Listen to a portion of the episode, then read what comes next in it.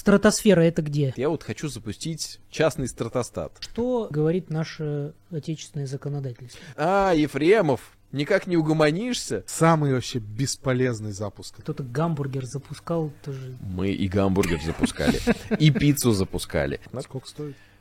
Да хренищ. Я один из учредителей МКС. Космос э, это не идет к тебе, ты к нему просто всеми шагами. Ого. Земельщики реально часто мне звонят. Вы не плоскоземелец? Пожалуйста, поставьте лайк и подпишитесь на наш канал.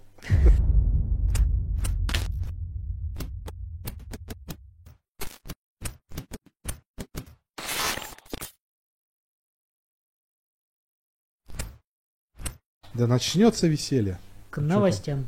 Новости науки. Ты Э, так весело наконец это говоришь. Да, что? Ну, хоть новости о науке. Ну да. Новости о науке. Э, С тихоходками провели эксперимент.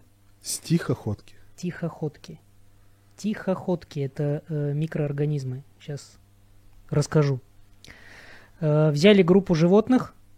в количестве 716 штук разделили их на три группы. Э, и животных контрольной группы э, одних заморозили, других не заморозили. И э, третьи были просто в контрольной группе. Животных контрольной группы, которых не замораживали, прожили меньше, чем тихоходки экспериментальной группы, в среднем около 72 дней.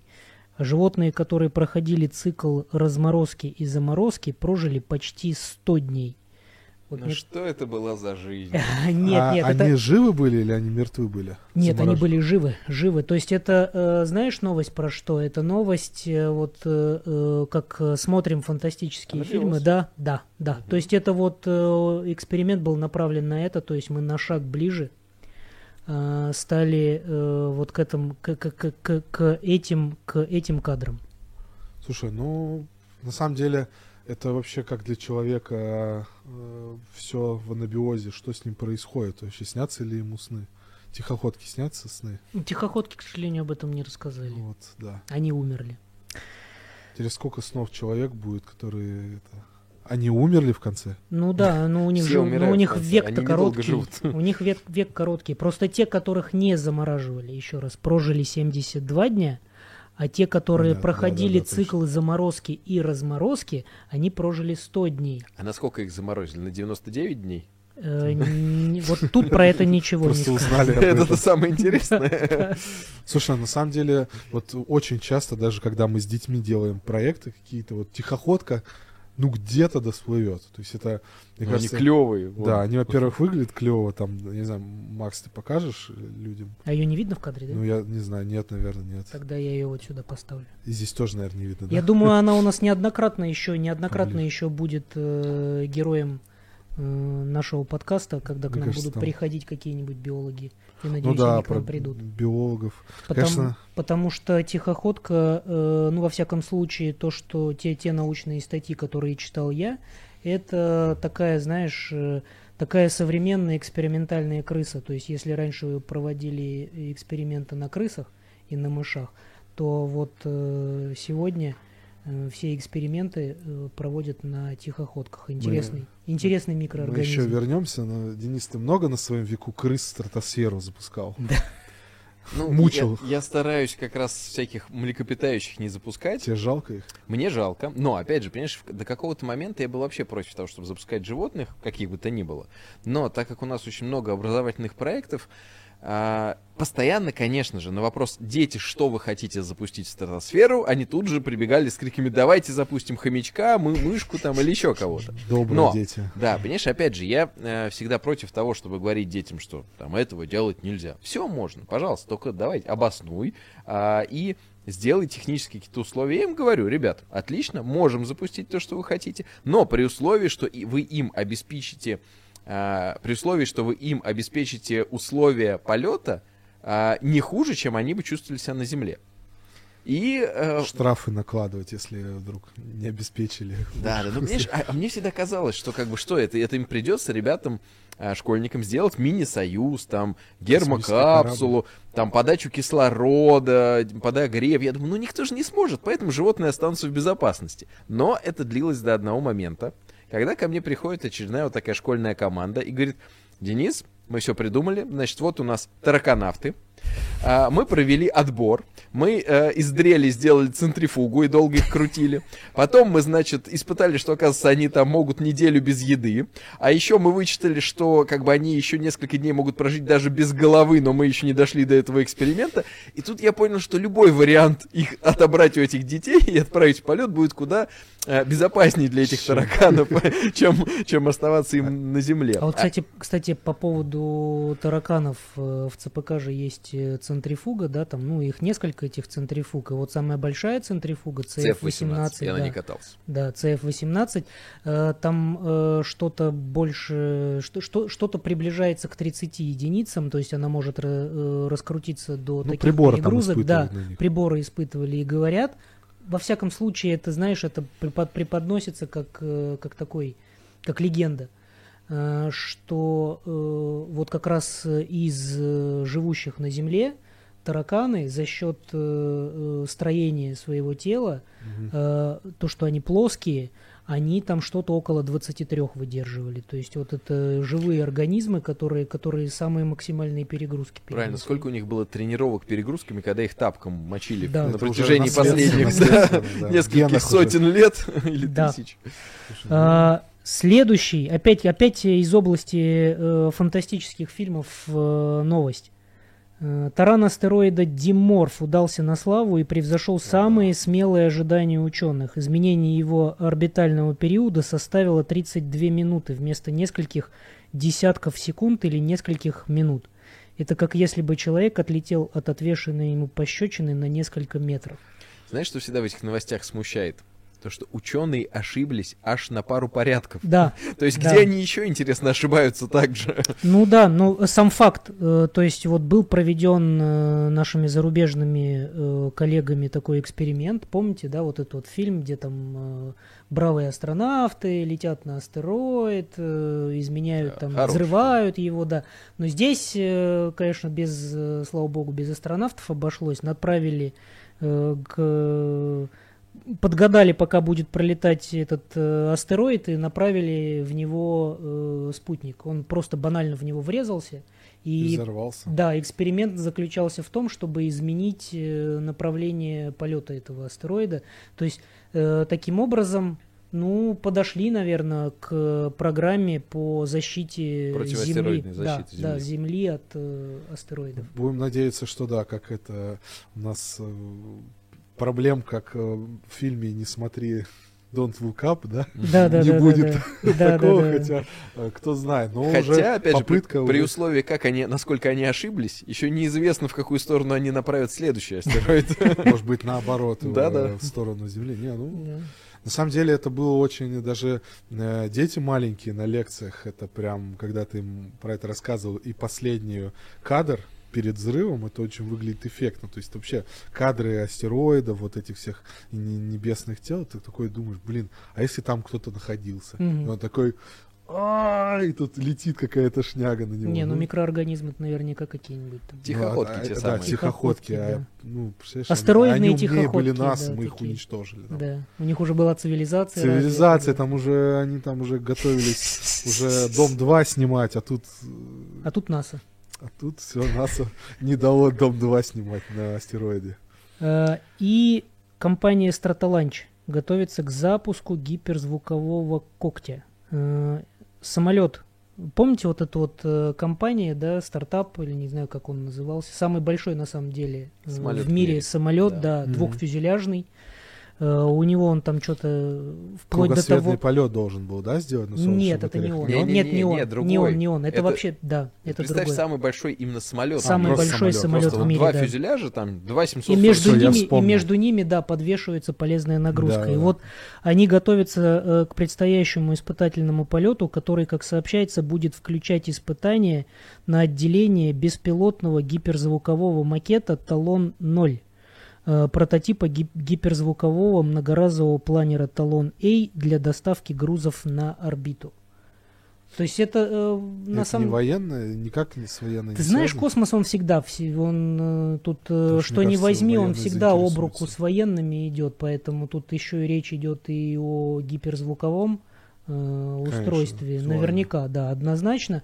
Но э, сам факт того, что э, компания продолжает жить, потому что м, ее основатель, он, к сожалению, умер, он, по-моему, выходец из Из Microsoft. Microsoft, да. Да, из- да, да.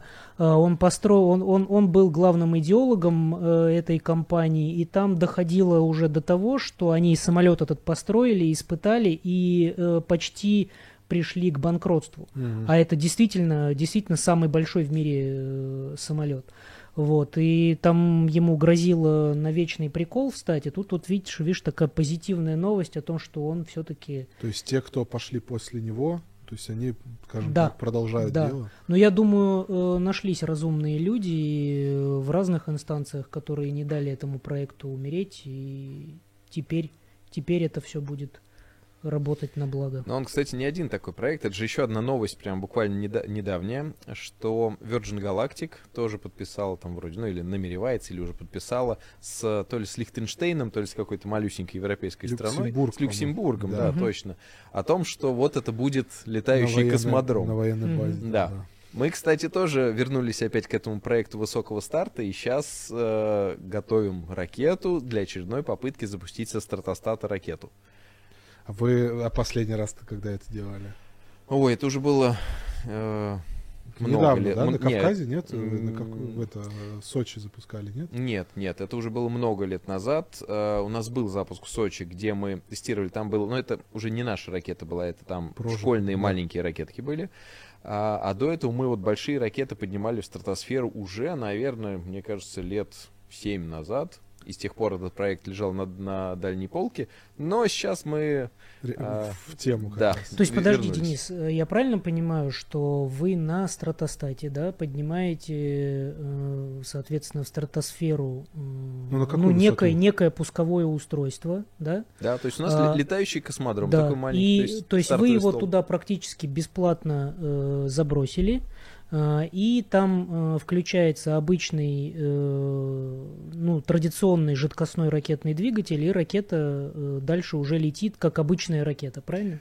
Да, в принципе, все правильно, за исключением того, что э, жидкостных ЖРД в, в России у любителей нету до сих пор, ну, таких нормальных рабочих. То есть Мгм. все любители, все частные ракетные компании России э, летают на ТРД. Мгм. И мало, ну что значит летают? Это, конечно, честно говоря, грустно, потому что э, реальный рекорд э, полетов частных ракетных компаний в России это 7 километров. Несмотря на то, что они заявляют 12 там или сколько-то, это все брехня.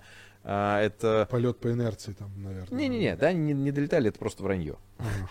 Там просто одна компания э, соврала, а вторая для того, чтобы не, не оказаться ниже, поставила примерно там такую же цифру. Ну, Мгм. там забавно. Мгм. А, то есть вот 7 километров это вот такой вот рекорд всей нашей частной ракетной космонавтики. А, при том, что мы там в стратонавтике уже на э, 27 километров ракету поднимали. Другое дело, что твердотопливные двигатели, которые мы используем, они не могут, как выяснилось, не могут стартовать в условиях стратосферы. А, Ну, поэтому в мы таком ракету- виде, как мы запускаем их Да, э, на Земле. на Земле. Поэтому, э, как она поднялась у нас вместе со стартовым столом на свои Мгм. там 27 километров, так она и спустилась тогда, вот много лет Мгм. назад. Сейчас мы а, там используем другой вариант уже там розжига, плюс мы сейчас делаем новую электронику, ну, всё-таки там А в чем проблема? Не горит?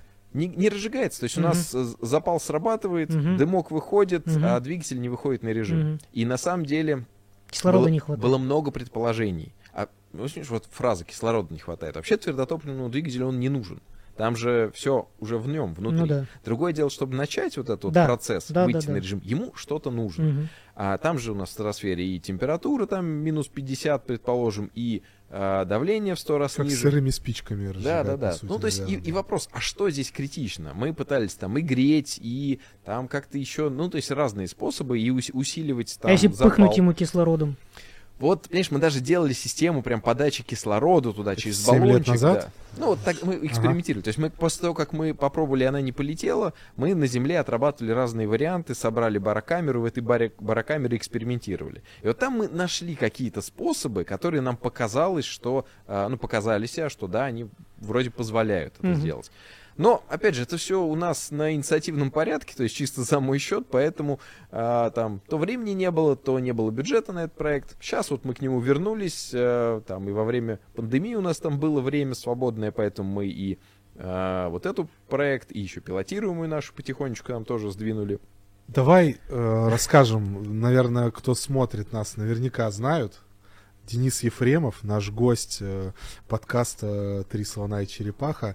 Э, и Денис Ефремов, э, его можно по праву называть помимо того, что энтузиаст космонавтики и человек э, уже ну, имеющий компанию, называется она Стратонавтика, э, занимается как разработкой и испытанием оборудования в стратосфере, да, подъемом, осуществлением запуска в стратосферу различных там оборудований, экспериментов, так еще и э, образовательными школьными программами, да, то есть э, большой человек и, ну, мне кажется, многие, кто занимается космосом, знают Мгм. Дениса. Денис, э, извини, я тебя перебью, да, вот э, э, сразу, чтобы мы не прыгали э, там от одного к другому, да, чтобы люди сейчас не лезли э, в Википедию и не лезли э, в старые свои школьные знания. Стратосфера это где? Ну, на разных, э, в разных частях Земли она может начинаться на разной высоте, но, в принципе, считается, что где-то от там 12-13 километров и выше. Мгм. Какие там условия? А, примерно это перепады температур до минус 60 по мере подъема туда. Причем как бы на высоте а, вот как раз 14 там, километров это может быть минус 60, а на высоте 30 километров это может быть уже минус 10. То есть там уже начинает отогреваться, то есть так как атмосферы становится меньше. А тут как раз вот интересный такой показатель, что на высоте 30 километров всей атмосферы Земли остался всего 1%. Мгм. То есть уже 99% ниже под вами. А, кроме того, а, радиация, уровень радиации на высоте 30 километров такой же, как и на МКС.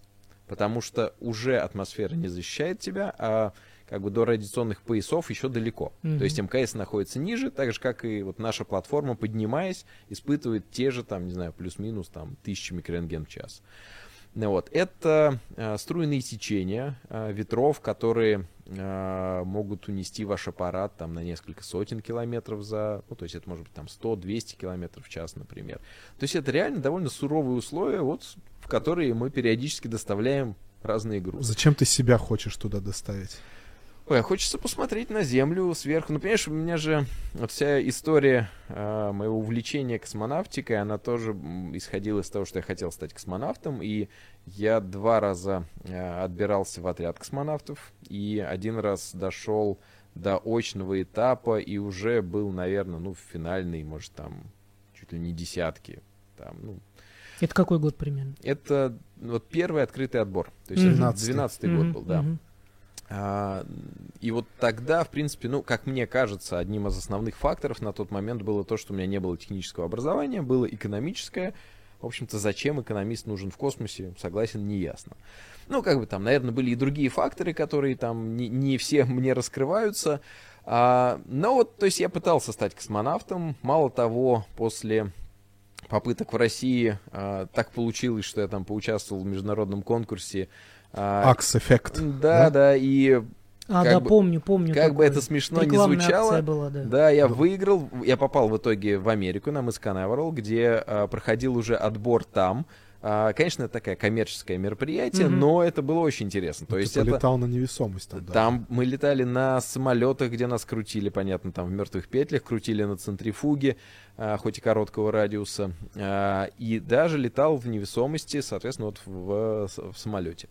И это прям супер ощущение, конечно, то есть оно того стоило. Так мало того, я же там в итоге-то и стал одним из победителей и получил билет на полет на суборбитальном корабле, но который американцы до сих пор не достроили. А кто суборбитальный корабль? Кто А, должен был? Это была такая компания X-Core Corporation.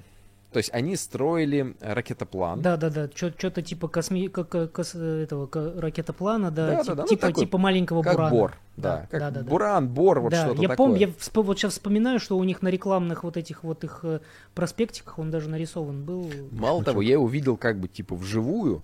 А, у них был такой полноразмерный макет. а, и э, общался с пилотом, который должен был летать на нем.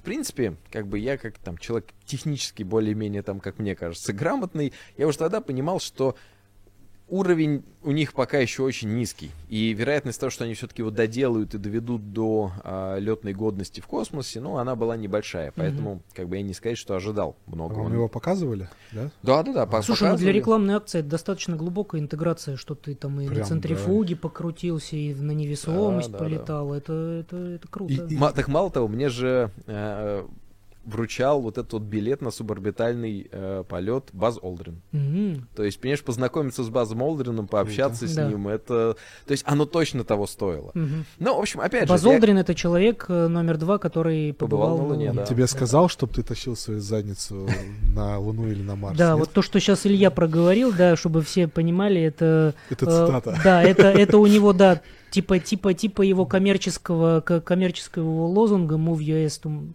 the Moon? To the Moon, ну, to the moon да. или да. To the Mars. Да, да, а это уже Маск потом перехватил To the Mars. Да, да. Ну да, ну, в общем, это было очень круто, но в космос я так и не попал. Поэтому, э, занимаясь параллельно и, и дальше, как бы развивая стартонавтику, я в какой-то момент понял, что, ну ладно, если не получается э, на Слушай, чужих извини, извини а билет еще да. действителен? Ну, он есть, нет, потому что компания уже обанкротилась. А, понятно. То есть, как бы, надеяться на то, что кто-то достроит его, уже не стоит. Угу. А, так вот, как бы, не попав на чужих аппаратах, я понял, что, наверное, надо строить что-то свое, и мы поэтому занялись вот этим вот пилотируемым проектом.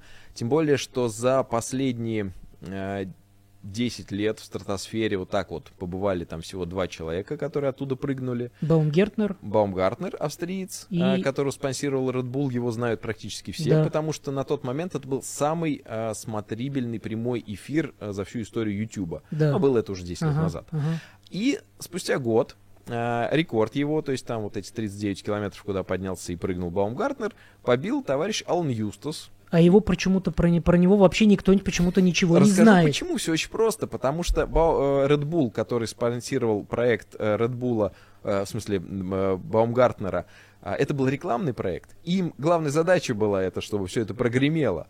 А, то Алан Юстас это был один из директоров Гугла, который mm-hmm. просто сам тихо хотел прыгнуть. Он даже про почти не снимал это. То есть э, из всего есть только одно его выступление на Теди, где он рассказывает о том, как он это сделал. И, э, а он на километр поднялся выше, потому что он сильно облегчил всю конструкцию. То есть, если Баумгартнер поднимался в гондоле, а она очень тяжелая, большая, сложная, то Юста сказал, «А зачем мне гондола? И он практически взял что-то типа Орлана, а еще даже проще. Скафандра. Под... Орлан это да. скафандр для ВКД. Да-да, подвесил себя за шкирку и просто вот так вот, вися под э, огромным шаром, поднялся на высоту выше 40 километров а, и прыгнул оттуда.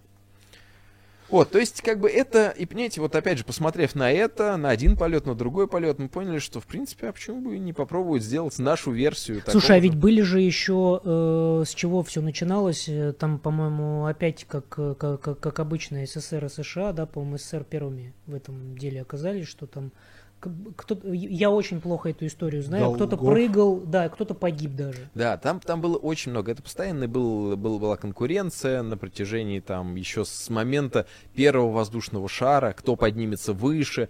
А, когда первые люди там поднялись до высоты там, не знаю, 8 или там 10 километров и задохнулись, еще угу. не понимая того, что там не хватает кислорода, что угу. такое парциальное давление. Потом угу. начали выяснять, как это все работает. Там постоянно то, то здесь погибли, то тут погибли. Потом потом... Кстати, э... та же самая такая же история с океаном точно такая. Да, да, да, да, да, да. Ну вот, то есть э, это был постоянный такой вот э, конкуренция, и у нас, да, в советские времена несколько было таких вот и фатальных историй, когда стартонавты гибли по разным причинам, а, и не только у нас, и на самом деле как бы даже и в современном уже мире тоже э, вот был, например, такой товарищ Николас Пантиниада, а, он тоже как бы решил сделать прыжок из стратосферы, а, но ему не везло постоянно, а, и то он не смог разъединить разъем кислородный и выпрыгнуть из кабинки, в итоге там в той же самой кабинке и спустился, mm то у него произошла разгерметизация, и, соответственно, он там погиб. mm Ну, то есть, и это было, там, сколько, ну, там, не знаю, пару десятков лет назад, mm я уже не помню, в каком году он это mm делал. Ну, вот. ну, то есть это, на самом деле, конечно, опасная история, но людей туда тянет. Мне, по крайней мере, давно хочется посмотреть на Землю На с какой высоты ты стадии 30 сейчас? километров. А, ну Что вот, вот сколько, ну, что тебе осталось, чтобы вот полететь? да все как всегда, дело-то в мелочах, понимаешь? А. Я еще там два года назад, там три года назад мы сделали э, тестовый запуск э, скафандра. У нас есть скафандр «Сокол». А, и мы его подняли как раз на высоту там вот этих порядка там 30 Скафандр километров. «Сокол» — это спасательный скафандр, в которых наши космонавты в космос улетают и из космоса возвращаются. Да, и мы считаем, что его достаточно для того, чтобы э, вот совершить прыжок из стратосферы. Там есть свои нюансы. Он, конечно, рассчитан не под ту форму, не под свободное падение, но это все там решаемо. Он Вы- рассчитан под сиденье все-таки. Да, да, да. А, у нас были там тесты и в аэротрубе в скафандре. То есть, в принципе, все это решаемо. И а, но, как всегда, есть какие-то мелкие нюансы. Там то мы хотим все-таки измерять содержание кислорода в крови. Здесь вопрос, а как вот это вот сделать, особенно при условии, что у тебя кислородная атмосфера внутри. А в кислородной атмосфере надо очень критично относиться к электронике, которую там внутри держишь. Конечно. Да, то у тебя еще какие-то нюансы, то, понимаешь, куча есть нюансов каких-то юридических, там, как это сделать. Поэтому вот это одна история, и мы все время потихонечку чуть двигаемся, делаем еще какую-то систему, проверим. Там, знаешь, опять же, банально даже тот же высотомер для э, полета. То есть мы у нас, понятно, есть собственная электроника, которая все это меряет, но э, для человека это нужен как бы другой с экраном. А, и вот мы испытываем разные высотомеры уже давно и понимаем, что мало того, что датчики не работают на этой высоте, температуру не выносят, а экран перестает работать как раз вот когда у тебя минус 60 за бортом. И вот это вот мелочи все надо А отрабатывать. подсмотреть невозможно. Да, вот только то, что, было? только что хотел спросить, Не-не-не, а что, у- у Баумгертнера нельзя посмотреть? Конечно, все очень просто. Ты- вы даже можете взять и купить тот самый высотомер, с которым прыгал Баумгартнер. Сколько стоит? Да хренища.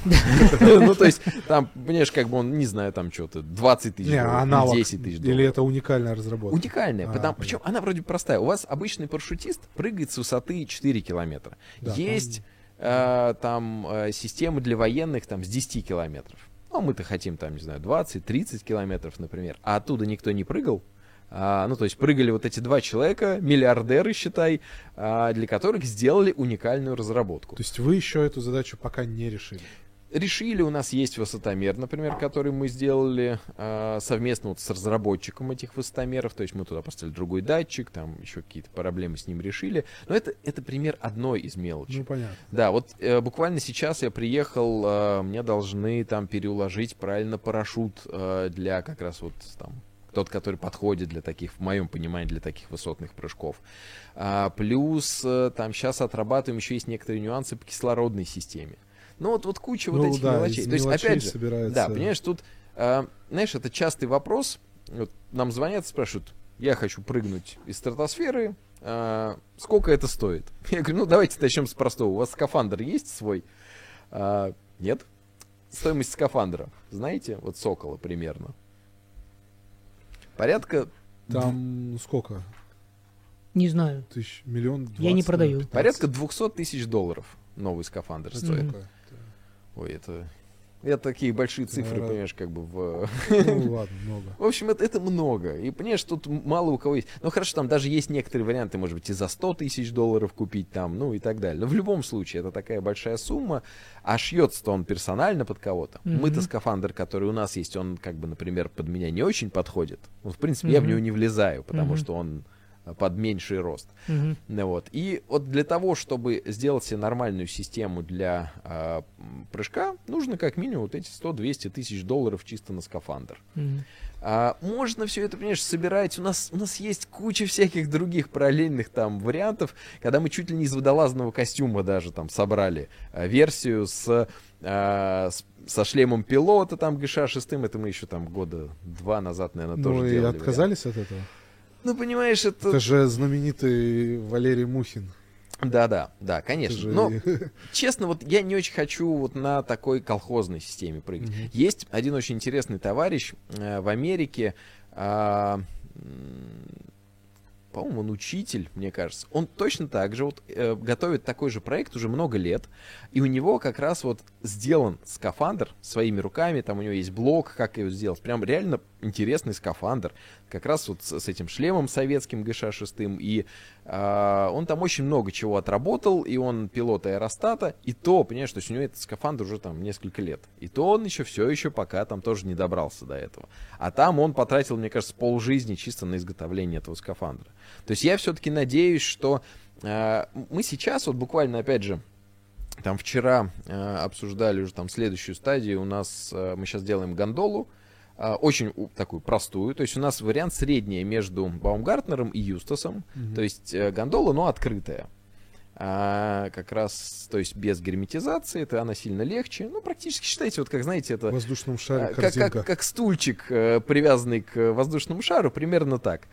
Ну, вот, вот сейчас мы- Особенности национальной рыбалки в и это- зимний да, период, и где это там, тоже, по-моему, там, там... куча вариантов. Да. Там самая известная история про американца, который вот э, привязал кресло А, к, к шарикам земля плоская. и с, или- с ружьем там летел, если что, собирался отстреливать шарики, чтобы спуститься. И вот он там летал над э, аэродромом. Это реальная история. Как бы, то А есть, погиб, который он на чем поднимал? А, он на Да. ракете. Да, ну, это, там, это да, тоже был, да, да. отдельная история. Этот, который хотел посмотреть, плоская Да, или земля. Плоская или земля. Да, да, да, да, Спойлер, плоская, да. да. Ну вот, то есть э, вот сейчас мы э, гондолу там и туда делаем, а, и дальше посмотрим. Опять же, я, я очень надеюсь, что все-таки нам удастся э, заручиться поддержкой звезды. Э, Мгм. И мы там уже там с ним несколько раз э, общались на эту тему. Ну, звезда, надо сказать, да, тоже, что предприятие, которое занимается этим изготовлением. Да, в том Да, числе, да. в том числе изготовлением скафандров. э, снаряжением, да. в том числе, да. Да, единственное, как бы у нас, понятно, в России э, компания, которая вот производит скафандры.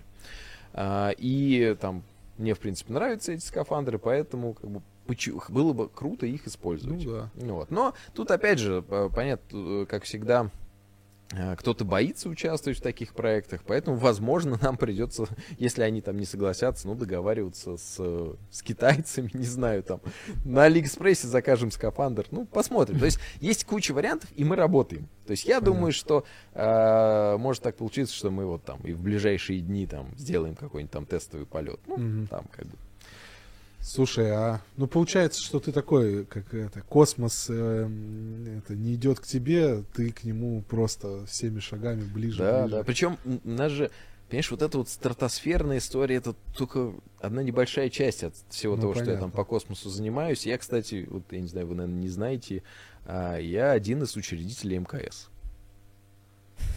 Но Купил МКС акции или как? Почти. МКС это теперь э, зарегистрированная компания ООО МКС, А. которую мы с э, моим напарником э, Володей Бодровым э, недавно зарегистрировали. Это малые космические системы.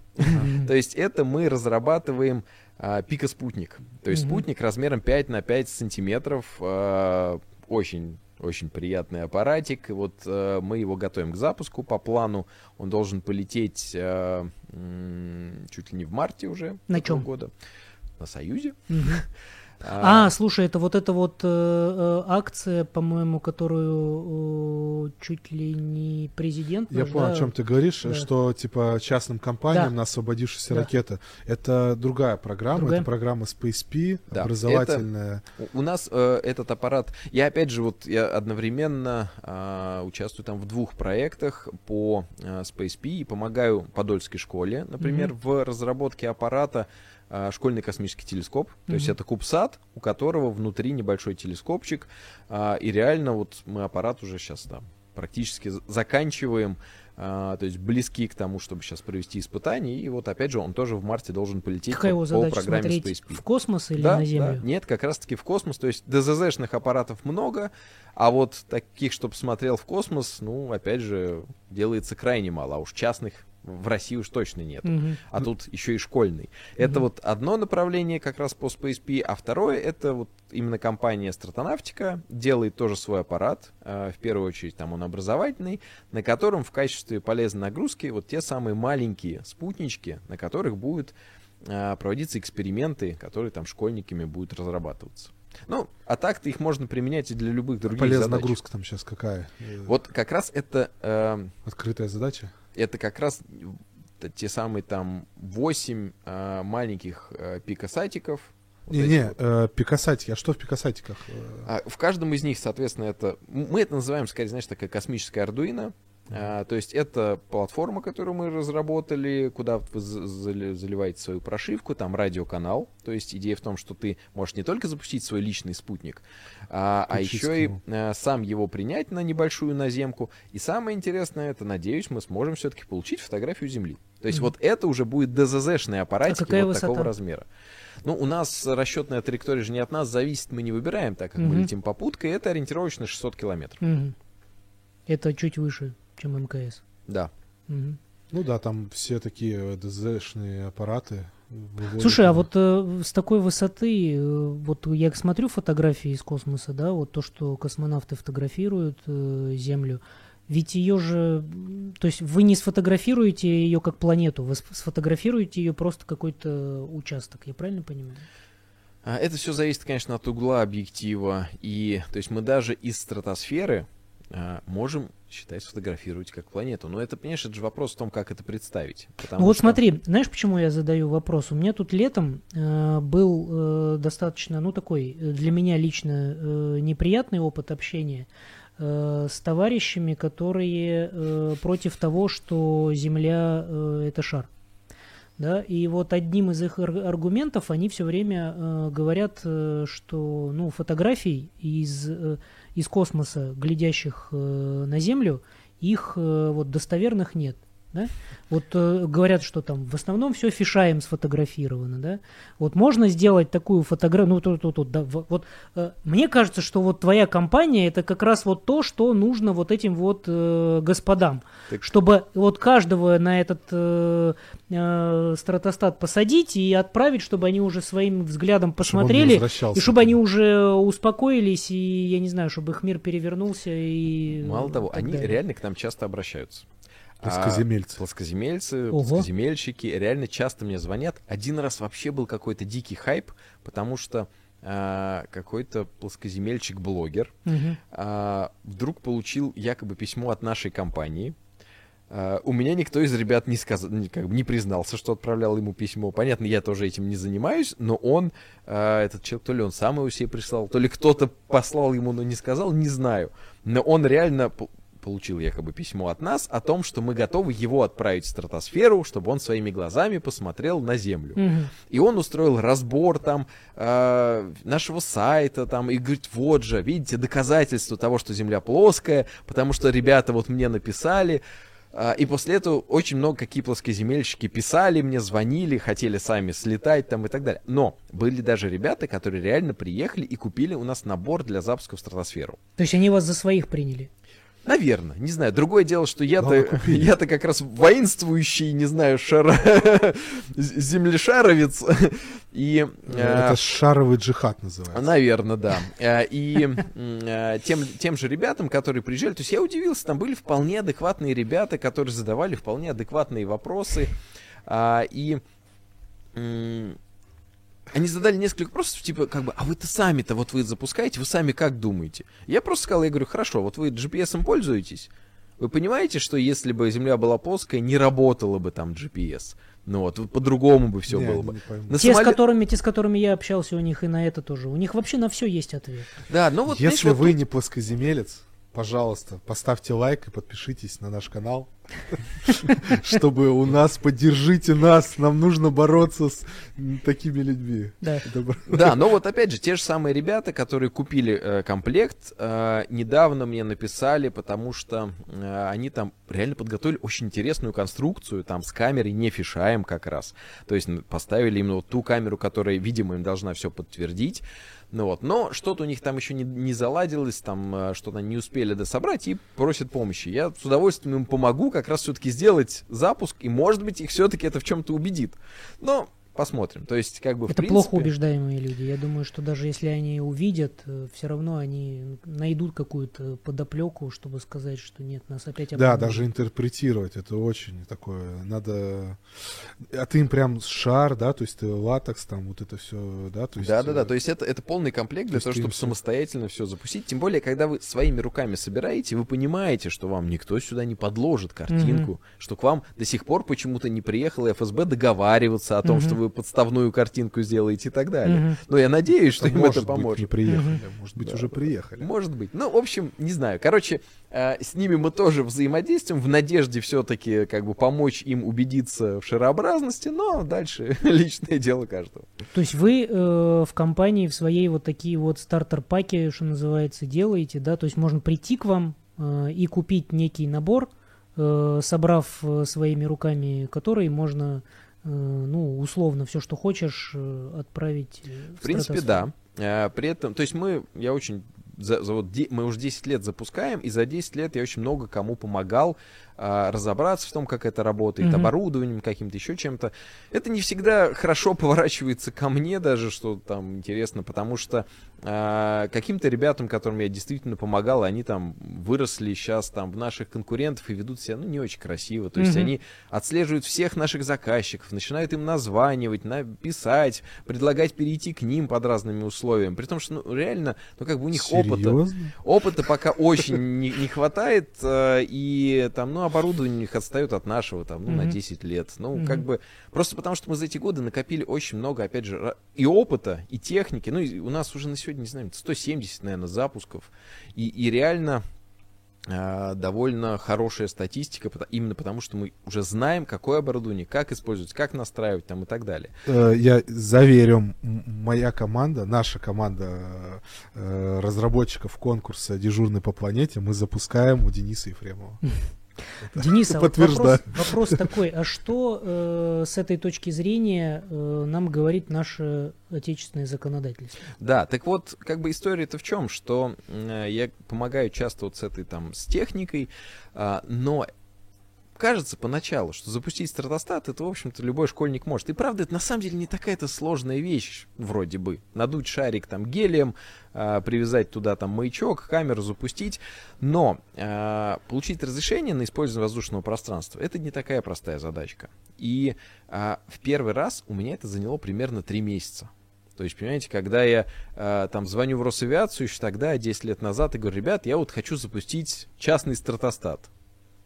В общем, как они только не пытались от меня отделаться, но в итоге они сказали, ну ладно, мы-то не против, когда я им все объяснил, как рассчитывается, что мне надо, какое небо закрыть, там, какую часть, как я траекторию там высчитываю и так далее. Они говорят, ну, э, мы разрешим только при условии, что вам э, ФСБ разрешит. Они-то были уверены, что ФСБ меня пошлет, ну вот. Я начал взаимодействовать с ФСБ. Меня проверили по всем, в общем-то, статьям. Они откопали все мои какие-то прегрешения, чуть ли не школьные, где я куда, когда залез не вовремя. Я И, реально э, не ожидал э, такого. Прям так. Да, реально. То есть мне звонят в какой-то момент, спрашивают, а вот скажите, вот там пять лет назад, вот в городе Воронеж, там, значит, вас поймали на каком-то там закрытом объекте, а я просто проходил мимо, а, там какой-то красивая была там конструкция индустриальная из трупа, я ее сфотографировал. То есть это не был закрытый объект, я просто сфотографировал какой-то там тест. Но местные ППСники посчитали меня шпионом и там, значит, раздули из этого дела. В общем, они выкопали кучу вот таких историй, но поняли, что ничего там действительно серьезного, страшного нет, и в итоге через, опять же, месяц где-то дали мне это разрешение. Но они тоже решили не брать на себя ответственность. И они сказали, ну, мы-то, конечно, не против, но вот вам еще с генштабом обязательно надо согласовать, и если генштаб вам разрешит, то есть э, возьмите у генштаба и у Росавиации разрешение, мы вам разрешение дадим. Говорю, ну хорошо. Я начал пытаться взаимодействовать с генштабом. Это оказалось еще сложнее, потому что тогда, 10 лет назад, э, мне в генштабе сказали, e-mail нет, у нас такого Факс. нету, запрещено только по факсу. Э, и только, и вообще... Хорошо, хоть э, не рукописно. и вообще генштаб не работает с физлицами, только с организациями. Пришлось тогда какой-то НКО там зарегистрировать, от НКО там что-то им написать. И в итоге каждая из этих трех инстанций, генштаб, ФСБ и Росавиация, были уверены, что другие две не дадут разрешения. Мгм. Но они сказали, ну ладно, мы-то хорошие, мы-то тебе дадим, но вот те две разбирайся с ними. И когда каждый из трех это написал, все сложилось, пазл сложился, и им пришлось дать мне разрешение. И с тех пор, конечно, я их достал, наверное, тоже уже. Э, И каждый раз, когда я звоню там что-то согласовывать, они говорят, а, Ефремов, никак не угомонишься? Ну ладно. Да, да, да. да, Слушай, а в итоге вот у тебя э, набор документов из трех э, организаций. Собственно, вот кто, э, кто тот контролирующий орган, куда э, документы из этих трех организаций нужно принести? Или ты просто их по- получаешь? и Не, не, это- это теперь, теперь это ОРВД. Организация воздушного движения. А, И дальше, в зависимости от того, в какой части России происходит запуск, а, в тот зональный центр а, я пишу заявку и получаю конкретно разрешение на запуск из конкретной точки в конкретное время с закрытием конкретного пространства, там на 100 километров, предположим, в длину, Мгм. на там 30 километров вверх, там и так далее. Ну, то есть это ты пишешь заявку на использование воздушного пространства в местный зональный центр организации воздушного движения. Мгм. Все. То а, есть кому, а кому ты, в принципе, своей, своими конструкциями можешь повредить? как бы теоретически Всем. а, самолетом. Потому что, когда мы рассчитываем свою траекторию полета, а здесь очень интересно, что а, метеорология настолько продвинулась, мы вроде бы не верим. Вы же Мгм. понимаете, что, что там завтра нам обещали, там солнце, это же все брехня, Росгидромет ничего не знает. На самом деле, много, оказывается, чего знает. Ну, к сожалению, может быть, не только Росгидромет или не Росгидромет, а, а, глобальные системы, мировые. То есть есть такие системы, предсказания практически погоды, например, а, система, по которой можно предсказать ветер на всех эшелонах в конкретной точке земного шара на, предположим, там 5 дней вперед. И удивительно, что а, очень часто прогноз как минимум там на 3 дня сбы- э, сбывается. Очень точно сбывается. То есть представляете, что э, какие-то суперкомпьютеры так просчитали всю модель Земли и знают столько показаний с разных там метеозондов, например, а, что они знают на три дня вперед, куда будет дуть ветер на высоте 20 километров, например, там над Уралом. Ну и так далее. Это нам позволяет рассчитать траекторию и как раз закрыть тот самый кусок неба. Мгм. То есть знать, где мы полетим. Так вот, а, кому мы там можем помешать? Ну, только самолетом. А, При этом, на самом деле, у нас в России э, законодательство по вот, использованию воздушного пространства э, часто гораздо более суровое, чем в Европе или в Америке, потому что, к примеру, в Европе и в Америке при соблюдении некоторых там норм безопасности вообще можете не согласовывать запуск зонда с массой там до 2 килограмм, например. А в 2 килограмма можно уложить очень много всего. У нас, что ты запускаешь аппарат там на 500 грамм, что на 2 тонны, тебе примерно одинаково нужно закрывать э, воздушное пространство и запрещать полеты кому бы то ни было. Хотя на самом деле, что интересно, как вы думаете, сколько э, вот таких шаров, зондов запускается в России? Ну, не знаю, например, вот сегодня было сколько Ну вот на запущено? самом деле я это я встречный вопрос э, хотел тебе задать. Э, насколько э, вот эта вот э, технология, которую вы используете, насколько она вообще э, востребована в народном хозяйстве? Да, я отвечу на вопрос. Давай. 50. Ты близок, потому что 200.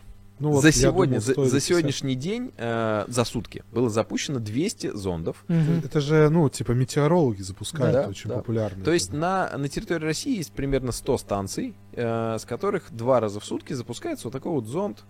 И, понимаете, представляете, какое их количество, если каждый день 200 аппаратов запускается, за там, десятки лет, что идет эта программа, ни- насколько я знаю, нет ни одного зарегистрированного случая, чтобы что-то помешало, там, не знаю, самолету, столкнулось, попало куда-то и Мгм. так ну, далее. вероятность крайне такая. то Именно, есть, да. э, То есть вероятность э, Предупреди попасть- аэродром, со- со- ну, соседний, чтобы не летали, да? То есть этого достаточно. Да-да, то есть, в принципе, как бы, на самом деле, там плотность населения, движения, техники в, в атмосфере настолько маленькая, что даже если ты захочешь попасть в самолет, это сделать крайне сложно. Мгм. Но все равно Ну. вот как бы приходится получать разрешение и согласовывать. Слушай, скажи самый вообще бесполезный запуск, который у тебя был. Вот Ой. просто вот как, какую-то фигню просто. Зачем Это- я это сделал? Я видел, я видел, знаешь, что на Ютубе кто-то гамбургер запускал тоже. Мы и гамбургер запускали, и пиццу запускали. И, например, понимаешь, из таких э, очень непонятных, интересных вещей, это, например, был кальян. Ну, представляете, вот зачем кальян в стратосфере? Но у нас примерно треть наших запусков — это реклама. Когда люди хотят как-то приобщиться к космосу, например, и они хотят, чтобы их продукция побывала вот в условиях похожих на космические, с видом на Землю уже как из космоса, а реально вид из стратосферы, он прям очень похож. То есть вот эта вот маленькая, тоненькая прям полосочка, голубая атмосфера, она уже внизу. И видно, что сверху чернота космоса, тоненькая полоска атмосферы, Земля.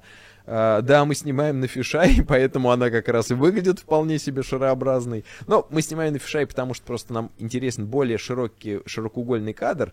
А, ну, тут есть вот свои особенности. А, В принципе, мы снимали и на обычные объективы, просто эта картинка уже ну, не так интересна, когда вы получаете практически ДЗЗ, то есть один какой-то кусочек там земли. Так вот, а, когда к нам пришли заказчики а, с кальяном, ребята говорят, вот хотим запустить кальян. А я понимаю, что как бы, ну что такое просто запустить кальян? Я говорю, а давайте сделаем что-нибудь интересное. Давайте сделаем, чтобы он там пыхтел наверху. Ой, я потом, конечно, намучился с этим предложением, потому что, как и ракеты в стратосфере, двигатели Ну, твердотопливные так просто не пыхтят. Так и все, что мы перепробовали. То есть, понимаете, мы пробовали какие-то испарители из вейпов, а, пробовали к- какие-то... Не используйте вейпы, вейпы, не курите их. Да, ну, в общем, как бы... Вообще нет. не курите. Да вообще, да, как бы вообще не курите. А, Но вот как, как инженер, а, мне было интересно эту задачку решить. В итоге а, мы так и не нашли вот какого-то решения, которое бы заработало на высоте 30 километров. Поэтому мы в кальян поставили дымовую шашку. Мы э, проверили ее э, в барокамере, нашли высоту, что-то там может порядка, там, не знаю, 5, 6, 7 километров. Но где уже красивая, интересная картинка. Конечно, никогда не было на высоте, там, не знаю, 7 километров летящего, пыхтящего колена, а мы это сделали. И реально было очень Ну, круто. круто, да. Ну вот, это один из примеров. Другой из примеров, знаете, есть такой э, космический проект, э, компания Avant Space. Да, да. Очень как бы спорный проект. То есть ребята хотят сделать так, что вы выходите ночью э, полюбоваться звездами и видите значок Мерседеса, Макдональдса там или еще что-то Буквально пролетающего в виде созвездия. Да, да, да. Да, так вот, понимаете, когда ко мне пришли эти ребята, я такой, ну я как астроном-любитель такой, какой ужас, как так можно? А когда они сказали, а помоги нам техническую задачку решить, давай испытаем лазер вот из стратосферы, а пробьет ли он? Я говорю, да, проект, конечно, ужасный, но как интересно инженерное решение попытаться сделать. И реально я им помог тогда. Мы сделали совместный запуск, мы подняли их лазерную установку в стратосферу, а, мы сделали систему ориентации и стабилизации, которая этим лазером светила нам же обратно в глаз, и мы оценивали э, видимость на расстоянии там в 50-100 километров. Плюс э, мы сделали его там э, такое введение по кругу, и люди смотрели там э, заранее, стояли на площадке там в 200 километрах. И реально мы помогли им определить и доказать, что правда этот лазер виден, и он яркость больше, чем там у, у звезд и так далее. Ну, а то есть это- фотографии какие-то, видео есть? есть, есть, есть. Есть у нас на сайте вот стратонавтика.ру, там есть видео, где рассказывается о многих наших проектах. Ну, сами понимаете, там 170 этих запусков, что мы только, где мы только не запускали. А, и там есть вот эти вот тоже кадры, как Кстати, вспыхивает. на вашем сайте еще даже вот кто зайдет, мы выложим ссылку в описании. Там вот nearspace.ru у тебя есть э, как раз, если запустить шар с какой, какой-то массой, в какую-то дату, куда он улетит, на какое расстояние, когда он лопнет. То есть это тоже можно все прочитать у Да, себя, да, да. посмотреть. да. Ну, то есть, опять же, вот сайт nearspace.ru, это наш старый сайт, я его не трогал уже, не знаю, лет Но там 7, работает наверное. эта Да, там все работает. И там мы выкладывали как раз, чтобы люди могли сами просчитать там парашют, расчет траектории, чтобы э, как раз, ну, помочь ребятам. В основном, конечно, это на школьников было рассчитано, там, если кто-то из школы хочет сделать, а там бюджета на наши услуги там у него нету. Ну вот, но как бы этим пользуются многие, и а, как бы и взрослые конкурирующие компании там и так далее. Ну, пожалуйста. Не, вот мы пробуйте, со школьниками, вот покоряйте. у меня ребята сами смотрели, читали. Даже, ну, у нас запуск тогда не получился, денег не было, но это, они интересовались. Денис, знаешь, какой вопрос еще? Вот смотри, мы начали э, разговор с достаточно интересного проекта, да, это когда мы э, ракету на, на э, стратос- запускаем в стратосферу, да, и э, двигатель ее начинает э, работать уже там наверху. Вот э, известно, что э, многие технологии, их можно масштабировать только до определенного какого-то вот э, размера. Вы не делали расчеты, вот э, до какой степени, то есть вот каких размеров можно сделать вот таким вот образом э, ракету, то есть вот взять условно там э, очень э, большой э, стратостат, да, и э, на нем поставить очень большую ракету, чтобы запустить, э, ну, такой серьезный большой спутник. Насколько это возможно? Ну, возможно, все.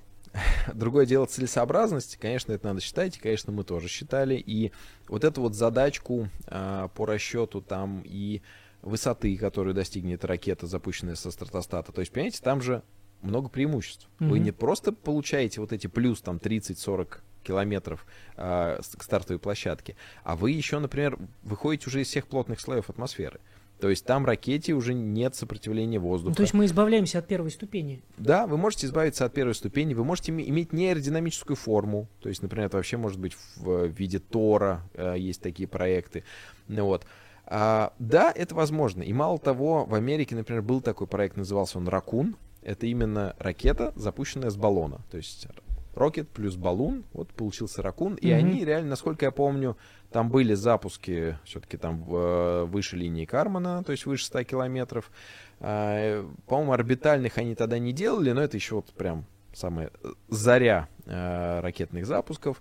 То есть, да, это возможно. Целесообразность до сих пор еще под вопросом, потому что э, я вот эту задачку расчета и высоты ракеты, и там э, ее массы для того, чтобы вывести хотя бы там кубсат на орбиту, давал разным э, ученым, Мгм. Э, ракетчикам, там, в Бауманку, там, в МАИ, э, и мне давали абсолютно разные результаты. Вроде бы и то, и другое правильно посчитано, как на мой взгляд. Ну, вот. Но один говорит, что ракета э, с шара пойдет там, не знаю, на 20% выше, чем та же самая ракета с Земли. Другой говорит, что он там в три раза выше пойдет.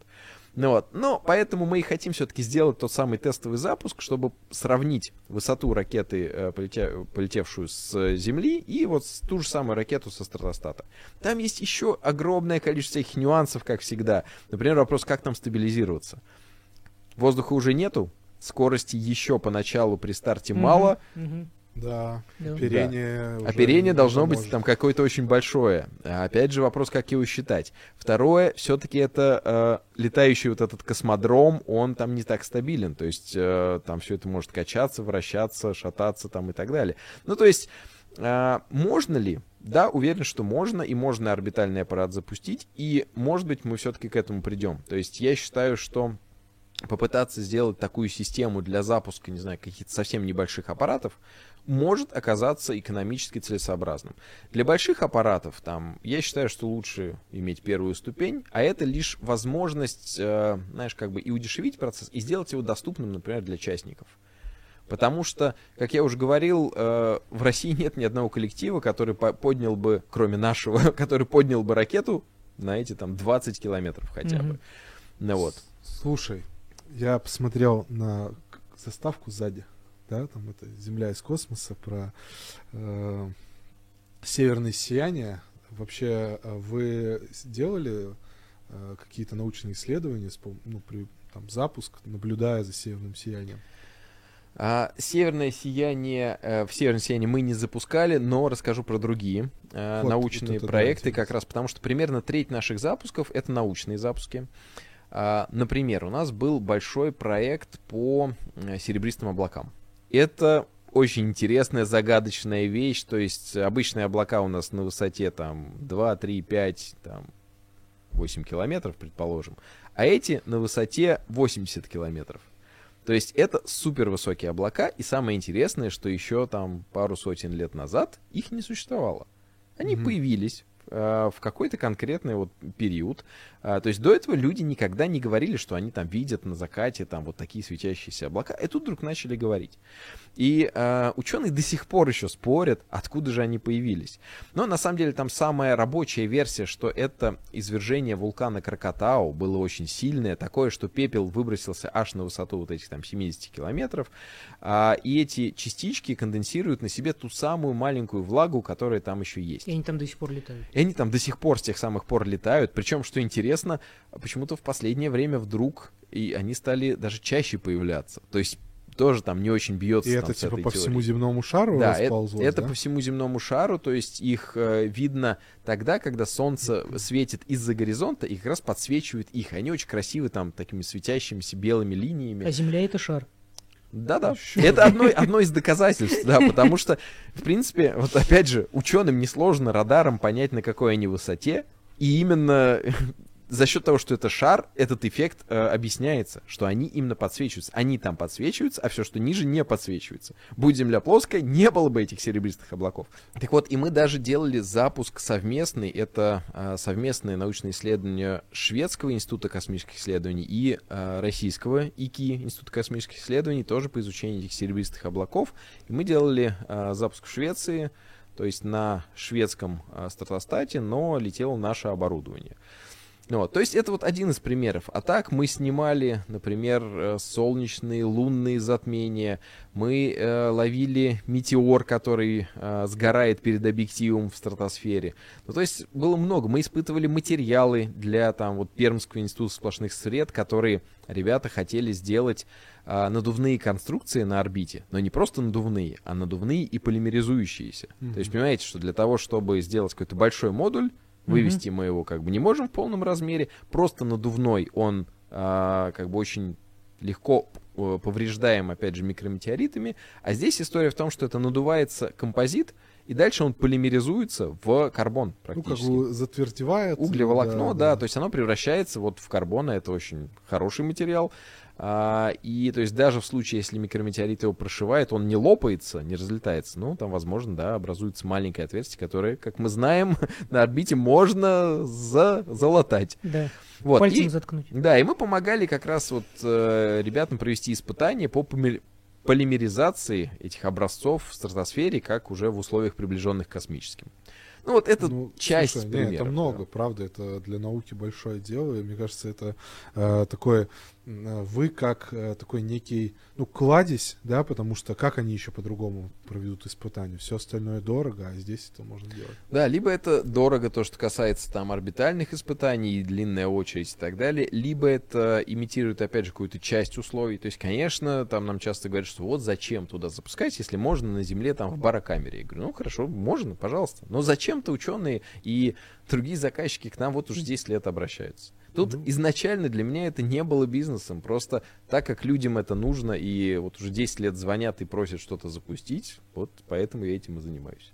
Ну, ну то есть, вот я правильно понимаю, вот если резюмировать вот все, что ты сказал, то э, твоя компания, да, ты же э, возглавляешь ее, да, да э, то есть это не просто какая-то вот, знаешь, э, блажь богатого человека, да, это уже э, такое, ну, научно-исследовательское предприятие, я правильно понимаю? Да, причем, как бы, опять же, изначально это просто был экспериментальный запуск. Мы просто с другом, э, моим учителем по астрономии, решили запустить камеру, запустили. И с тех пор мы просто помогаем людям решать их за какие-то задачи. Mm-hmm. Мы до сих пор, по-моему, ни разу нигде ничего не рекламировали. То есть как-то вот люди нас сами... А находят. почему, кстати говоря, вот смотри, вот ты э, говоришь о таких на самом деле э, глобальных вещах, и у меня вот, я тебя слушаю, у меня э, э, все время вот висит вопрос, почему тогда, если это все так, почему вы не идете по пути э, вот э, всех этих э, больших стартапов, да, и там, если уж говорить там SpaceX, э, вот эти вот частные компании, которые сейчас на НАСА работают, почему вы не идете этим путем? Это, это не нужно или это просто не работает? Нет, тут история какая. А, мне кажется, что, опять же, в России а, мы и так удовлетворяем большую часть спроса на эти задачи. То есть, э, для примера, а, вот мы запускали самое тяжелое, там, ну, что-то порядка 50 килограмм, предположим. При этом в мире постоянно запускаются огромные стратостаты, то есть американцы, европейцы э, запускают аппараты по несколько тонн. И это научные аппараты. Каждый год по несколько штук там их летает через э, Атлантику или э, циркумполярные полеты. А у нас на складе лежат оболочки, которые могут поднять пару тонн. Но никто в России не может за это заплатить даже там по себестоимости. Ну, как бы нет таких бюджетов. А, при этом а, есть одна команда, ребята студенты, а, учились в Сколтехе, и вот я их учил тому, как запускать стратостаты. А, мы сделали их первый запуск там вместе, я обеспечил как раз там техническую часть, там и юридическую часть. А в итоге сейчас они уехали в Америку, открыли там компанию, которая забавно называется точно так же, как мой старый сайт здесь. А, и э, получили там финансирование в, по-моему, в несколько десятков, что ли, миллионов долларов. То есть тут история в чем, что э, в России мы, мне кажется, мы как раз заняли этот рынок, который есть вот в том объеме, который он есть. То есть периодически появляется какая-то, опять же, команда конкурентов, э, они пытаются что-то сделать, но как бы, ну, у них там, ну, 2, 3, 4, даже там 10 запусков, и они мало, как бы, не очень-то выживают. На этом мало чего заработаешь у нас. А Так что можно открывать компанию где-то за границей, но там своих таких хватает. Поэтому тут не знаю, насколько из этого можно сделать какой-то там глобальный бизнес. А, мне нравится то, то, чем я занимаюсь, и мы готовы это делать. Я делаю это не ради того, чтобы вырасти это в большую корпорацию, тем более, что мне не кажется, что а, здесь на такую корпорацию есть заказчики. Слушай, это круто. Ну, то есть, э, что ты нашел эту нишу, у тебя есть команда, которая таких же э, наглого, я не побоюсь этого слова, отбитых на то, чтобы такое реализовывать, в таком участвовать. Поэтому э, чем больше у нас таких будет энтузиастов, мне кажется, тем будет ну, лучше. Ну вот, кстати, по поводу команды, э, последнее время по разным причинам часть команды куда-то там э, разошлась. Но они все равно у тебя как бы Кто как? Не-не-не, сейчас вот у меня как раз именно сейчас за последний месяц э, там два человека ушли из команды, ну то есть там неважно, разъехались. Э, и э, вот мы сейчас ищем новых сумасшедших, кто готов с нами э, строить все эти аппараты, ездить по ночам на поиски Искать. по лесам, болотам, предыдущей ночью собирать все это, паять в срочном порядке. Поэтому welcome, если среди вас есть такие это сумасшедшие увлеченные. Ты мне ссылочку на Headhunter дашь, мы это разместим да, в хорошо. Ютубе. Слушай, я, может быть, сейчас э, банальность скажу, но я встречал такое высказывание, что э, найди э, то, что э, ты полюбишь, и не будешь ни одного э, дня в жизни работать. Я правильно понимаю, что да. это вот как раз тот случай? Знаешь, это это это, Он не работ... это сложный вопрос. То есть э, на самом деле э, мне очень нравится то, чем я занимаюсь, и это другая проблема. Из-за этого я этим занимаюсь 24 часа в сутки. Mm-hmm. То есть времени на отдых нету, потому что как бы для меня это работа, она же отдых. И я не понимаю даже, опять же, иногда вот там мои ребята там после запуска говорят, ой, а можно мы не поедем на, на поиски? как так, это же круто, походить по лесу, поискать, залезть на это дерево, там, достать, по, на джипе, там, значит, через лес пробираться. И в последнее время я вообще понял, что я, мне надоело там как бы уговаривать людей. Не хотите, не надо. Я сейчас часто вообще один езжу на подбор, просто потому что мне это там, мне нравится сам процесс. И, и запускать, и готовить, и, и даже искать. А, да, это в кайф. А, да, это не приносит там каких-то миллионов, хотя мне вполне себе хватает на все, что мне надо. А, и да, у меня нет свободного времени из-за этого вообще. Но это не худший вариант. Это лучший вариант. Я же, я, например, состою еще в таком как бы обществе вдохновителей. Я езжу по России, по разным городам, а, где встречаюсь со школьниками. Угу. И именно пытаюсь донести до них, что, ребят, пожалуйста, весь мир в ваших руках. Что хотите, то и делайте. Вы можете стать космонавтом, у них вполне, у каждого из них есть возможность, если они сейчас, не как я в 30 лет э, с экономическим образованием опомнюсь, а там в школьные годы пойму, что хочу стать космонавтом. Пожалуйста, я думаю, все шансы. Это то важно. же самое, э, хочешь заниматься своим бизнесом, да ты его можешь вырастить из чего угодно. У меня отдельная история была я там вот 10 лет назад э, ушел из экономической сферы, именно поняв, что я не хочу этим заняться. Мне неинтересно. Мне каждое утро тяжело идти на, на работу. Я вдруг понял, что надо что-то менять, и пошел работать спасателем тогда. Причем я пошел чисто, вот, знаешь, на, э, на месяцок проверить себя. Месяцок растянулся на 5 лет. Просто потому, что мне нравилось этим заниматься. Но какие минусы у спасателя? Зарплата. Понимаешь, после должности финансового директора я сильно потерял в зарплате. Но э, в свободное время я занялся беспилотниками, начал строить коптеры. Это тогда же, 10 лет назад, когда еще их там вообще в России не было. Mm-hmm. А, и сделал коптер с камерой, там один из первых в России. И вдруг выяснилось, что моим друзьям, а, киношникам, телевизионщикам это зачем-то нужно. И я за день съемок на коптер стал зарабатывать больше, чем за месяц спасателем. И так вот хобби превратилось в работу, а работа превратилась в хобби. И то же самое произошло со стартонавтикой. То есть mm-hmm. мы, это чисто было хобби запустить для себя. Но нас уговаривали запустить для кого-то за деньги, и вот я этим и продолжаю заниматься. Слушай, ну круто, круто. И э, вот я всегда, э, знаешь, что ценю? Вот ты сказал, что ты занимаешься со школьниками, вот это вот очень важно то, что ты, э, кроме того, что сам этим заражен, ты еще и э, заражаешь этим школьников.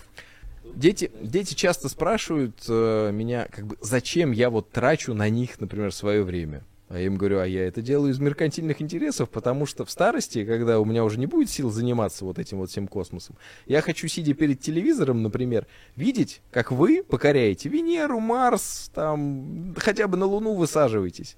Просто для того, чтобы мне в старости было интересно, и чтобы вот, вот мне кажется, что человечеству надо двигаться в космос. Ну вот зачем-то надо. Не знаю, меня туда любопытство, может быть, тянет, может, еще что-то. Я надеюсь, что все-таки удастся э, сказать детям, что это возможно, если у них есть хотя бы маленькая мечта, вот что-нибудь сделать для изучения есть космоса. время книж- книжки читать? Есть время? Помимо технической документации. Я вот сейчас читаю Гарри Поттера. Но на самом деле нет. У меня, конечно, нету, аб- у меня, к сожалению, абсолютно нету времени читать книжки, но я очень много времени провожу за рулем. У меня 7 лет дочки, и э, мы с ней, с женой очень любим путешествовать, э, и по пути мы просто слушаем аудиокниги. И на самом деле я очень люблю аудиокниги, и это для меня такое часто спасение э, для того, чтобы не заснуть, потому что, опять же, по там, два дня, по три дня без сна иногда бывает на запусках, и много ездить приходится. Вот аудиокниги спасают. В общем, мне кажется, ты сегодня такую порцию, скажем так, заряда человеку, который это посмотрел, послушал. Заряда передал. мотивации. Мотивации, я думаю, всегда, ну, то есть я э, был на твоих лекциях, и, ну, много раз слышал твои э, выступления, действительно очень интересно, это действительно привлекает, и чем больше, то есть хочется пожелать нашим подписчикам, нашим тем зрителям, которые, слушателям, которые будут это все воспримут, э, пообщаться с тобой, заразиться тому, что ты делаешь, той, той энергетике, и сделать, ну, не лучше, но лучше для себя. Свою жизнь и свои интересы э, подвести все к тому, чтобы у них все получилось. Друзья, мы будем завершать очень, можно долго. Мы любим общаться, очень просим вас э, подписаться, поставить лайки, поделиться с друзьями. И э, если вдруг даже вы захотите, чтобы Денис к вам в город приехал, мы к вам в город приехали и э, прочитали Или все вместе или все приехали. вместе рассказали вам лекции, э, какой-нибудь мастер-класс, мы, короче, готовы. Э, пожалуйста, обращайтесь. Я думаю, мы все будем рады. Ну, мы все любим говорить. Вы, я думаю, это заметили. Вот. В основном про космос. Да, в основном про космос и про любовь в космос. Да. Всем спасибо, всем пока. Спасибо. Пока.